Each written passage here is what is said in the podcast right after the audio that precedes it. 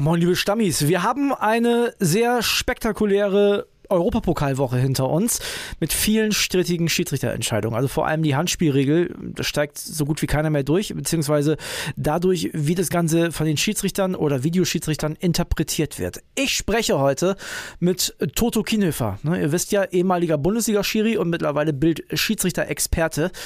Und der wird mal erstens so ein bisschen aufklären, wie so die Abläufe sind und zweitens auch den einen oder anderen Vorschlag machen, wie man das Ganze in Zukunft verbessern kann und warum man das auch verbessern muss. Also, viel Spaß mit dieser Sonderfolge. Ich bin André Albers. Stammplatz. Dein täglicher Fußballstart in den Tag. Ja, Toto, wir haben in den vergangenen Wochen und Monaten also eigentlich seitdem der VAR eingeführt wurde, immer wieder verrückte Entscheidungen erlebt, immer wieder neue Regelauslegungen und irgendwie so ein bisschen hatte ich das Gefühl, der Gipfel war jetzt am vergangenen Dienstag beim Spiel Manchester City gegen RB Leipzig, dieser Elfmeter, den es für Manchester gab, nach einem vermeintlichen Handspiel von Benjamin Henrys. Also das konnte ich gar nicht mehr glauben. Ja, ich muss dir leider recht geben. Ich habe eigentlich gedacht, dass das Highlight letzte Woche Samstag schon bei Hertha gegen Mainz war, wo auch ein Strafschuss gegeben wurde, den eigentlich keiner sehen wollte, den auch ja, die Regel überhaupt nicht hergibt, weil was soll der Spieler machen, wenn er so zum Ball geht, dann sind die Arme in der Luft. Und ähm, ja, die Krönung war dann tatsächlich beim Spiel in City gegen Leipzig, äh, wie man da auf die Idee kommen kann, äh, als Videoschiedsrichter zu sagen, schau es dir mal an und sich dann das anzuschauen und dann auch noch auf Handspiel zu entscheiden. Ja, da fehlen mir die Worte und das, das macht auch keinen Spaß. Man verliert die Lust an dem Fußball, man verliert auch die Reputation. Der Schiedsrichter leidet darunter enorm in der Bevölkerung. Und wenn ich dann heute in einigen Foren gelesen habe, dass die UEFA diese Handspiele sehen will, dann muss ich mich fragen, wer das bei der UEFA halt rausgegeben hat, weil das ist eine Regelauslegung. Die Regel, Handspielregel ist ja klar definiert, aber die Auslegung ist das Entscheidende. Und wenn das einer bei der UEFA tatsächlich so ausgelegt haben möchte, ja, ich habe es ja schon in, in, der Bild gesagt, da muss er zum Arzt gehen, weil der Mann ist ja krank. Das geht ja gar nicht anders. Mittlerweile versteht es ja auch keiner mehr. Also auch die Spieler äußern sich. Das ist ja schon ein Warnsignal, wenn sich da Spieler wie Mats Hummels bei Social Media äußern und sagen, äh, was ist hier los? Ich, ich verstehe es nicht. Das kann ja nicht sein, dass, dass also Fußball war mal so beliebt, weil es ein einfacher Sport ist. Kann doch nicht sein, dass man die Regeln so macht, dass sie keiner mehr kapiert. Ja, vor allen Dingen, es kommt ja auf die, die Regeln sind eigentlich klar. Die Regelauslegung ist das Entscheidende. Ja. Und das ist halt in, in dem Fall Handspiel, ist es halt eine Katastrophe im Moment. Und das Problem Problem ist ja auch, die Zuschauer wissen es nicht mehr, die Spieler wissen es nicht mehr, der Trainer weiß es nicht mehr und teilweise wissen es ja auch die Schiedsrichter nicht mehr. Was sollen sie jetzt machen, was sollen sie jetzt nicht machen? Und äh, man muss wieder, sagen wir mal, zurückrudern und wirklich auf das Einfache sich konzentrieren. Ein absichtliches Handspiel. Will der Spieler den Ball mit der Hand spielen? Oder kann er eigentlich gar nichts dafür, äh, dass er sich den Ball selber vielleicht in die Hand schießt? Oder wie am Wochenende bei Hertha, wo er den Ball auch gegen die Hand bekommt. Das kann doch kein strafbares Handspiel sein. Genauso, wenn Hendricks aus einem Meter von hinten an, an den ausgestreckten Armen, der nun mal in der Luft ist, wenn man zum Kopfball hochgeht, das, das kann nicht sein. Also, und äh, wir sind da schon, irgendeiner hat es gesagt, wie beim Hockey, wo jeder Fuß gepfiffen wird und jetzt wird jedes Handspiel gepfiffen, obwohl nicht alle Handspiele sind halt strafbar. Weißt du, was man schnell vergisst oder was ich auch mittlerweile fast schon vergessen habe durch den VR? Wie habt ihr das denn früher gemacht? Ich meine, du warst früher Schiedsrichter auf höchster Ebene und ihr habt keinen Videoschiedsrichter gehabt. Da wurde auch über eure Leistung, über Schiedsrichterleistung diskutiert, aber damit konnte ich mich irgendwie besser arrangieren, weil da gab's da gab's halt auch mal eine Fehlentscheidung und das war dann so. Jetzt wird's ja extra geprüft und ist trotzdem falsch. Ja, aber wenn man jetzt mal den Videoschiedsrichter außen vor lässt, dann hätte es ein Handspiel in City nicht gegeben, dann hätte es ein Handspiel am Samstag in Berlin nicht gegeben. Ja, und keiner hätte sich aufgeregt. Der VR wurde ja installiert, dass äh, diese ja, Möller, die sogenannte Möller-Schwalbe, ja, die weltbekannte, dass so etwas nicht durchgeht. Oder das Andreasen-Handspiel damals in Köln. Oder das Phantomtor. Ja, Phantomtor, genau, dass solche schwerwiegenden Fehler nicht durchkommen. Und jetzt wird wirklich wie so ein Meisterdetektiv, wird mit der Lupe gesucht, ob da nicht noch irgendwo ein Kontakt ist, ob da noch irgendwo vielleicht äh, der Stollen am Fuß ist, vielleicht noch auf der Wade ist, am Knöchel ist, äh, ist die Hand jetzt zwei Zentimeter, acht Zentimeter oder zwölf Zentimeter vom Oberkörper entfernt. Und äh, es wird zu viel detektivisch gearbeitet. Und wir verlieren nicht nur wir Schiedsrichter, sondern auch vor allem die Fans Fans verlieren den Spaß an dem Fußball. Ein Kumpel sagte mir heute Morgen am Telefon, wenn ich mit ihm telefoniere, sagt er, nach dem Handspiel bin ich ausgemacht, ich hatte einfach keine Lust mehr. Und das höre ich immer häufiger, dass die Leute es nicht verstehen und äh, dementsprechend dann auch die Lust daran verlieren. Und das ist eine gefährliche Entwicklung. Die Frage, die ich mir stelle, ne? wie sind denn so interne Abläufe? Du kennst das ja noch von früher. Also mal angenommen, du hast ein Spiel gehabt, da waren strittige Entscheidungen drin, vielleicht war auch mal eine falsch. Dann hast du ja wahrscheinlich dich mit irgendjemandem auseinandergesetzt. Also so stelle ich mir das jetzt vor, Schiedsrichter, Beobachter, was auch immer. Und dann wurde das diskutiert und dann wurde man gebrieft. Wie ist denn das heute? Also ich, ich kann mir das gar nicht vorstellen, dass man sich nach so einem Wochenende hinsetzt und nächstes Wochenende passiert die gleiche Scheiße wieder. Ja, früher ohne Videoschiedsrichter äh, hat man halt natürlich häufig intuitive Entscheidungen getroffen. Wenn ich nur an mein, mein persönliches Highlight, was Pokalspiel 2010, habe ich einen Handstrafstoß gegeben, den ich fast gar nicht gesehen habe. Aber das war eine intuitive Entscheidung, weil ähm, Mertesacker damals mit seinem Körper mir die Sicht versperrt hat und auch mein Assistent konnte mir nicht helfen. Das ganze Stadion hat Hand gerufen. Ich dachte, ja, vom Bewegungsablauf, wie Mertesacker sich bewegt hat, wie er geguckt hat, treumütig, da habe ich gesagt, Mensch, jetzt heißt es mal. Ja, und das ist natürlich schon sehr, sehr schwierig, ähm, ich sag mal, bei solchen Spielen oder generell in der Bundesliga Entscheidungen zu treffen, wo man nicht gesehen hat. Aber die Schiedsrichter, die in der Bundesliga sind, sind halt alles sehr, sehr gute Entscheider und treffen auch häufig intuitive Entscheidungen äh, sehr, sehr richtig. Nur diese Gabe haben die mit dem Videoschiedsrichter halt abgelegt. Weil jetzt sagt jeder, ja, also wenn ich das nicht sehe, dann lasse ich es lieber, weil wenn irgendwas ist, dann wird der Kumpel mir in der Bundesliga in Köln schon sagen, was ich machen muss. Nur wenn ich keine Entscheidung treffe, dann treffe ich ja indirekt auch eine Entscheidung, indem ich nämlich keine treffe. Und das ist häufig der Fall, was ich so mitbekomme, dass die Schiedsrichter sich zu sehr auf den VAR verlassen. Und ähm, auch bei der Kritik ist es ja so, dass der Schiedsrichter ja häufig, äh, sagen wir mal, völlig ja, außerhalb der Kritik ist. Früher war der Schiedsrichter, wenn ich missgepfiffen habe, dann war ähm, am, am, Samstag, Sonntag Bild, Zeitung, Kicker und was es alles äh, gab, war voll. Heute wird der Schiedsrichter ja kaum kritisiert, sondern eher der Videoschiedsrichter kritisiert. Das heißt, es hat sich so ein bisschen verlagert. Und dann ist es natürlich einfacher, um Feld zu sagen, ja, dann mache ich mal nichts. Wenn, dann wird der Videoschiedsrichter aktiv werden. Und wenn der aktiv wird, dann muss ich aber trotzdem die Entscheidung am Monitor treffen. Und die wird häufig dann immer noch falsch getroffen. Das ist halt nicht nachvollziehbar. Was sagen die heutigen Schiedsrichter denn? Also wie finden die diese Veränderung? Es gibt ja auch einige, die haben ohne Videoschiedsrichter angefangen und haben jetzt einen Videoschiedsrichter dabei. Ja, es ist natürlich so, äh, es ist schon eine Hilfe. Ich hätte mir damals auch sehr, sehr häufig äh, mal einen Videoschiedsrichter gewünscht, der, wenn ich daneben gelegen habe, der mir auf Deutsch gesagt den, den Allerwertesten gerettet hätte. Das ist natürlich heute der Fall. Und für den Videoschiedsrichter, man mag es nicht glauben, ist natürlich auch eine Drucksituation, weil wenn jetzt irgendeine Kameraperspektive dann noch auftaucht, dass es ein klares Foulspiel war, ein klares Handspiel war und er sieht es nicht und sagt es am Chef auf dem Spielfeld nicht, dann ist er auch in der Kritik. Deswegen ist es auch für den nicht einfach. Ich will die Jungs da beileibe nicht in Schutz nehmen. Aber wenn man da sitzt und man hat jetzt die Verantwortung, eine Szene ja, zu beurteilen, eine Szene herauszufiltern, seinem Chef das zu zeigen, dann ist das auch für den eine Stresssituation. Natürlich nicht so, wie wenn ich 70, 80.000 im Rücken habe und äh, der, der Kessel kocht. Nichtsdestotrotz muss der Videoschiedsrichter auch hochkonzentriert sein. Und dann ist es manchmal so, ja, ich sehe ein Handspiel und dann sage ich es lieber meinem Chef, und was der daraus macht, ist dann wieder sein Ding. Ähm, aber ich habe meine Arbeit getan. Und das ist dann häufig aber auch der Fall, dass da ähm, die Medien sicherlich auch einen Teil dazu beitragen, weil da muss man auch mal sagen, okay, das ist halt kein Handspiel oder das ist halt kein Foulspiel. Aber dann kommen dann, wenn ich dann die Kommentatoren höre, ob jetzt bei Live-Berichterstattung oder in der Zusammenfassung oder auch in den Printmedien, dass man sagt, ja, hätte man auch Elfmeter geben können. Ja, und schon gibt es eine Diskussion. Ja. Und ähm, da sind so Sachen, ich erinnere jetzt nur mal an, an die Geschichte Reus und Kuckuck. Ja, wenn ich mir das Foto angucke, wo ein Kuckuck auf der Wade vom Reus ist, wenn man das als Foto sieht, ja, und das Foto einem zeigt, dann sagt man, das ist eine klare rote Karte. Genau, ja, hätte ich auch gesagt, ja. ja. Aber im Spiel, ja, ist das einem aufgefallen?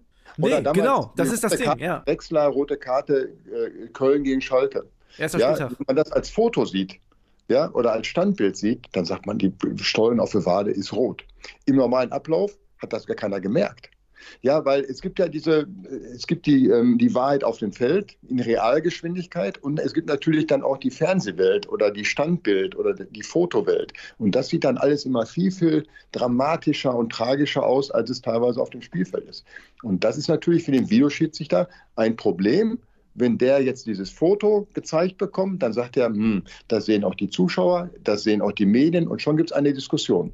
Und dann will er sich reinwaschen und gibt diese Information an seinen Chef weiter. Und der muss jetzt entscheiden. Aber du, du sagst gerade, ja, jetzt äh, ist der Videoschiedsrichter mehr in der Kritik oder die Verantwortung wird dahin geschoben. Ich habe das Gefühl, dass die Kritik am Videoschiedsrichter immer nur an dem Videoschiedsrichter ist. Also die Personen, die dahinter stehen, haben meiner Meinung nach so medial öffentlich eigentlich gar nicht zu befürchten. Weil, vielleicht auch so ein bisschen, weil man im Fernsehen die Gesichter gar nicht sieht, weißt du?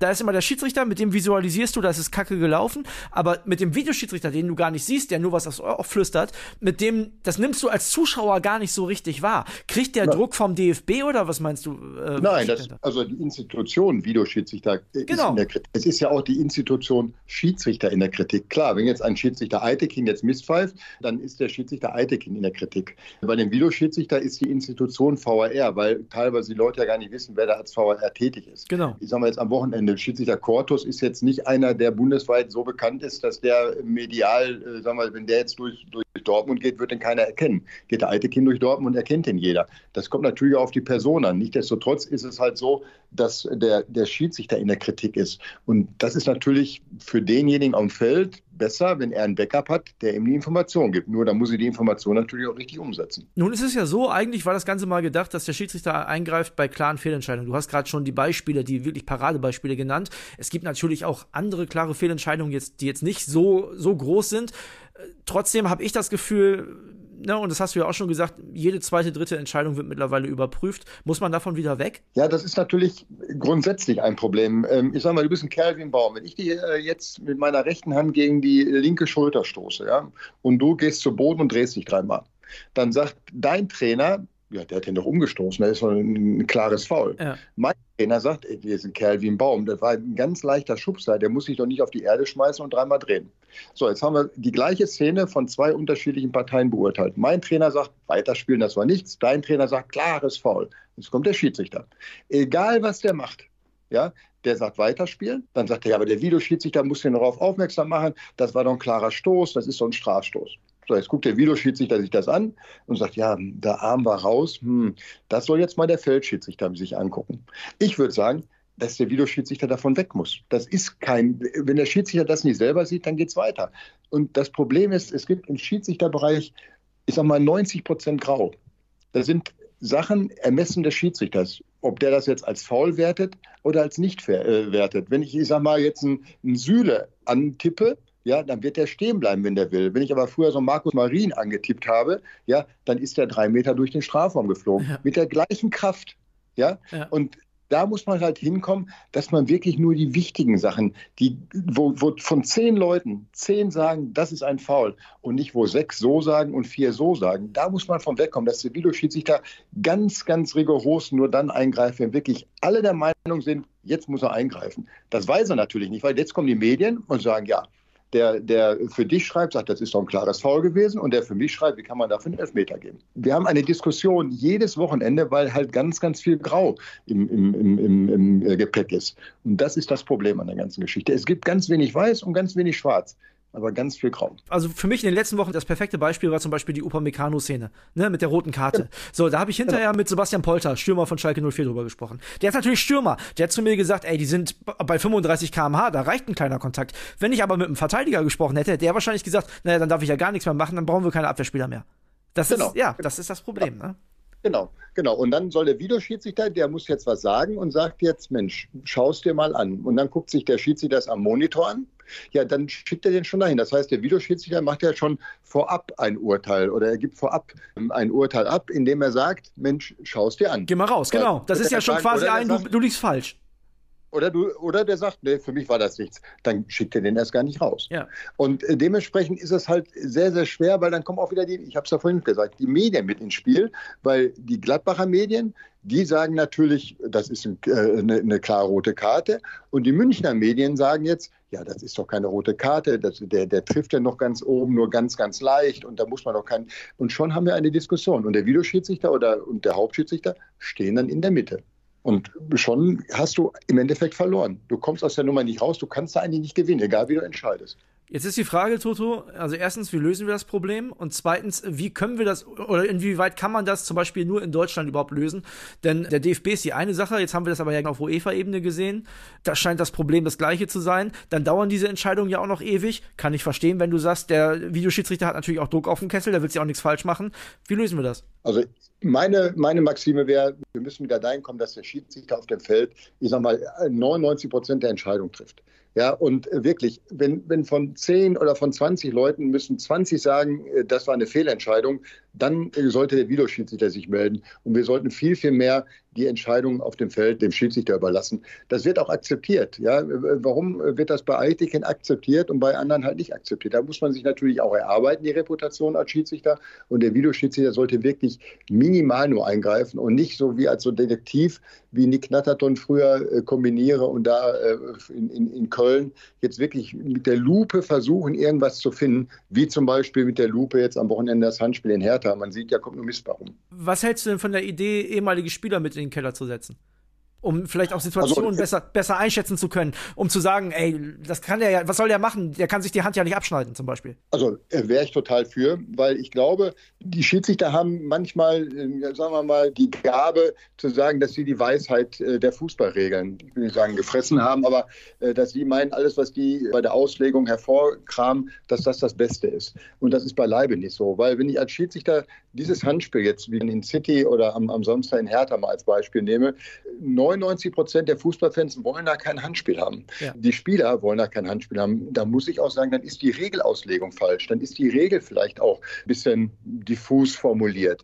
Da muss man auch mal zurückholen und sagen, Mensch, ich bin eigentlich Dienstleister. Der Schiedsrichter spielt eine Nebenrolle und diese Nebenrolle soll er aber natürlich auch annehmen. Und wenn er in eine Hauptrolle rutscht, durch diese ganzen ja, fast Fehlentscheidungen, dann ist es natürlich auch schwer. Und deswegen glaube ich, wenn, wenn aktive oder ehemalige Fußballer die, die wissen, was ist Beispiel Upamecano. Ist das ein Foul? Ist das kein Foul? Aber dann sind wir wieder bei der Diskussion, wäre da ein Verteidiger Monitor gewesen, der hätte gesagt, das war nichts. Wäre da der Polter gewesen als Angreifer, hätte gesagt, das ist ein Foul. Ja. Aber es würde auf jeden Fall helfen, um da vielleicht mal so ein bisschen frischen Wind reinzubekommen. Glaubst du denn, es wird was passieren? Also ich meine, es kann ja nicht so weitergehen. Das kann ja auch die UEFA nicht ernst meinen, dass die nach so einer Entscheidung wie jetzt bei City gegen Leipzig, dass die sagen, ja, und wir machen das jetzt in den nächsten Jahren so weiter. Also irgendwas muss ja passieren, weil du hast es ja gerade selber gesagt, die Leute entfernen sich ja immer mehr vom Fußball. Ja, also da, da, da muss was passieren. Also so eine Handspielregelauslegung, also das ist eine Katastrophe. Und das vor allen Dingen macht das auch keinen Spaß. Das kommt ja noch hinzu. Weil die Leute wollen wissen, es ist ein Handspiel, das wird akzeptiert und das ist ein V-Spiel, wird akzeptiert. Und ich sage ja immer wieder, und ich äh, werde ja da immer wieder belächelt, ich finde auch die Strafe beim Handspiel ist viel zu groß. Da kriegt er jetzt den Ball irrtümlich so ein bisschen am Arm und jetzt gibt er da einen Strafstoß für. Und ein Strafstoß beim Fußball ist fast wie ein Tor. Er ist ja zu 90 Prozent ein Tor. Beim Handball, was passiert beim Handball beim Fuß? Da gibt es einen Freiwurf, da fallen aber 50, 60 Tore. Selbst da gibt es keinen 7 Meter. Und ich glaube, dass diese Strafe im Strafraum viel zu hoch ist, dort auch für, für so ein dusseliges Handspiel wie am Wochenende bei Hertha oder jetzt in, in City einen Elfmeter zu geben. Also was, würdest du, was, was würdest du, dir wünschen? Einen indirekten Freistoß? Kommt natürlich auch immer drauf mhm. an. Ne? Hau ich wie Suarez gegen Ghana damals das Ding mit, mit einer Glanzparade von der Linie oder kriege ich den unglücklichen das an, wenn ich, wenn ich ein Tor verhindere dadurch, ja, dann muss es einen Strafstoß geben, weil da muss er die Torchance ja wieder bekommen, ja. Aber für so ein dusseliges Handspiel wie Samstag, da kriege ich einen Elfmeter. Und ein Elfmeter, ein 1 zu 0, ist spielentscheidend. Ja. Und deswegen gibt es ja auch die ganzen Diskussionen. Wenn ich wie beim Handball einen Freiwurf gebe und beim Fußball gebe ich dann halt einen, einen Freistoß 20, 25 Meter vom Tor, dann gibt es sicherlich auch Diskussionen, aber es ist nicht gleichbedeutend mit dem Tor. Und das ist das Problem, was wir haben. Das ist für so, so scheiß Handspiele die Diskussionen natürlich entstehen, automatisch, aber gleichbedeutend mit dem Tor ist. Ja, und das ist halt das, das, das Schlimme an der ganzen Geschichte. Das ist eigentlich mal eine gute Idee, ne? Also ich habe ja gerade gesagt, indirekter Freistoß wäre ja auch eine Möglichkeit. Ja, im Strafraum mit Mauerbildung. Jetzt macht er ein Handspiel, ich sag mal, äh, vier Meter, fünf Meter neben dem Tor, fast äh, auf Torraumlinie. Dann musst du die Mauer bilden, hast natürlich auch Theater ohne Ende, weil das kann natürlich auch schnell ein Tor geben. Ja. Aber warum eigentlich, wie beim, beim, beim Handball, da gibt es einen Torraum, ja, dass ich sage, komm, 20, 25 Meter vom Tor kriegt er dann halt einen Freistoß und fertig. Da kräht kein Haar nach, wenn, wenn dieses Handspiel halt gepfiffen wurde. Ja, wie es im Mittelfeld auch manchmal ist, da wird ein Handspiel gepfiffen, interessiert keinen, kriegt einen Freistoß und weiter geht's. Aber dieses gleiche Handspiel im Strafraum, wo im Mittelfeld kein Haar nachkräht und das auch akzeptiert wird, weil es so und so keinen interessiert. Aber dieses gleiche Handspiel im Strafraum gibt eine ellenlange Diskussion, weil die Strafe viel zu hoch ist. Ich kriege ein Tor dafür. Für dieses scheiß Handspiel wird mir ein Tor geschenkt. Und das Tor kann spielentscheidend sein. Und da wir in der Bundesliga, ja, da geht es ja um Millionen, das sind ja Wirtschaftsbetriebe. Ja, ich sag mal, wenn, wenn der äh, Aki Watzke, ich sag mal, Husten hat, dann müssen ja eine Ad-Hoc-Meldung rausgeben als börsennotierter Verein. Und da geht es ja nur um Kohle. Ja, und das ist halt das Problem, wo Kohle regiert, da ist für all das, was den Fußballsport eigentlich ausmacht, kein Platz. Toto, ich bin sicher, wir werden leider auch in den kommenden Wochen und Monaten, ich meine, ich spreche gern mit dir, aber wir werden weiter über Schiedsrichterentscheidungen diskutieren müssen. Ich hoffe trotzdem, dass man so im Sinne des Fußballs ein bisschen was verändern kann. Wir machen Deckel drauf. Ich danke dir, Toto. Sehr gerne, mein Lieber. Glück auf. Ciao. Stammplatz. Dein täglicher Fußballstart in den Tag.